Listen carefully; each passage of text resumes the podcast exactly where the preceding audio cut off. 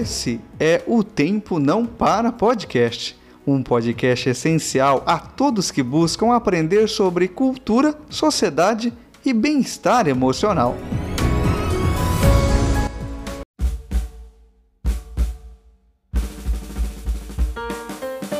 Olá, seja muito bem-vindo à série Pílulas Temporais. Você está pronto para a terceira dose de provocação? Então coloque os fones de ouvido. Espero não provocar tantos efeitos colaterais. É muito comum ouvir que brasileiro é cordial, amigo e que sabe receber bem os estrangeiros e não precisa sair de casa para ouvir de gringos o quanto são bem recebidos aqui no Brasil. Basta que você entre nas redes sociais que vai com certeza ouvir. O brasileiro é simpático, gosta do abraço e do beijo no rosto.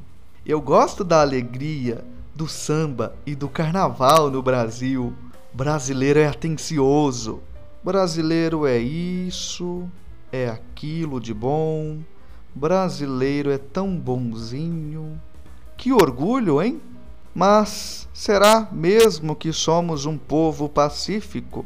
Somos de fato alegres e cordiais? Somos bonzinhos?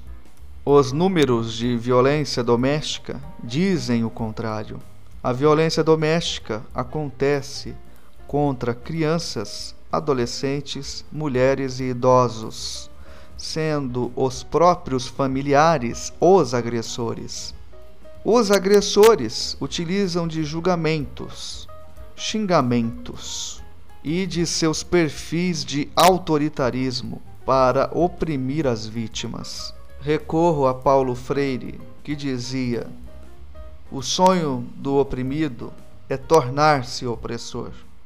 Essa ideia cabe muito bem nesse nosso contexto da violência familiar, sendo que pais educam seus filhos a partir das grosseirias e das velhas palmadas. Pais que não possuem condições psicológicas, emocionais em educar seus filhos acreditam que reproduzindo o autoritarismo cometido por seus antepassados, estariam educando quando, na verdade, estão seguindo a cartilha da censura e da opressão. O brasileiro é valente quando ocupa uma posição de opressor sobre qualquer um na sociedade parece uma herança histórica de nossas guerras civis. Nosso passado é marcado por guerras entre brasileiros contra brasileiros. A Guerra dos Farrapos, ocorrido entre 1835 a 1845, esses conflitos envolveram os rebeldes liberais, farroupilhas e as tropas oficiais imperiais a Guerra dos Farrapos era contra o governo imperial e lutava pela independência da província de São Pedro, do Rio Grande do Sul. E um dos conflitos mais violentos da história do Brasil ocorreu no estado da Bahia, de 1896 a 1897.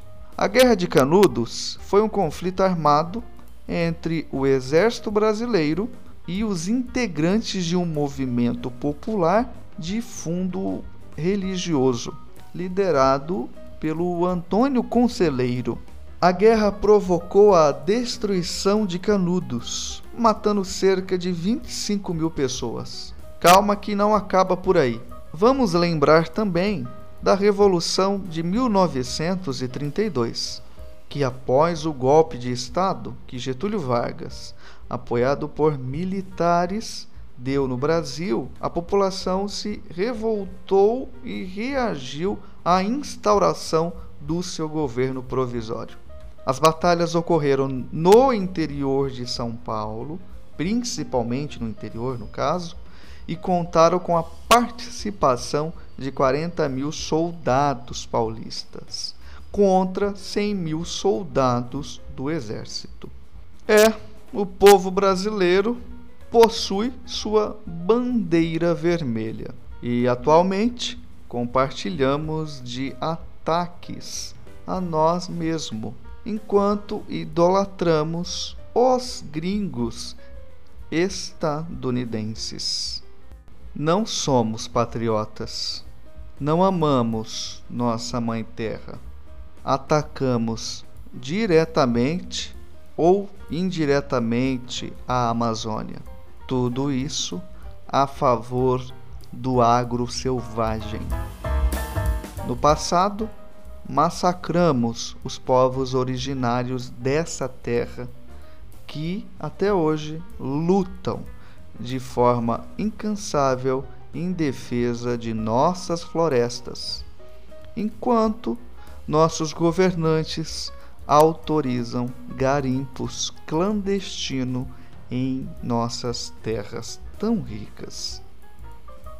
Parece que promessas de campanha têm validade em nosso país. Me recordo que um sujeitinho disse que não demarcava nenhuma terra indígena se fosse eleito. Parece que realmente estamos inovando no quesito homogeneia étnica. A bandeira verde e amarela está mergulhada no vermelho sangue dos classificados por essa gente de não patriotas. Isso não quer dizer que o brasileiro não seja bonzinho. Brasileiro é bonzinho sim, mas não com o povo de sua terra. Brasileiro respeita sim os símbolos nacionais, mas não os seus. Brasileiro é estranho. Acredita que precisa bajular estadunidenses e vive sonhando e planejando sua partida. E mesmo assim se diz patriota. Vai entender. Para concluir esse patriotismo, digo que tem tudo a ver esse Brasil aí que diz Brasil acima de todos, pois a consciência nacional ainda não existe. Esse lema é pura fantasia eleitoreira brasileiro é tão bobinho. Agradeço você por ter ficado até o fim. Se a dose de hoje provocou reações adversas, nos envie um comentário no Instagram do arroba o tempo não para podcast. Você também pode encaminhar um e-mail.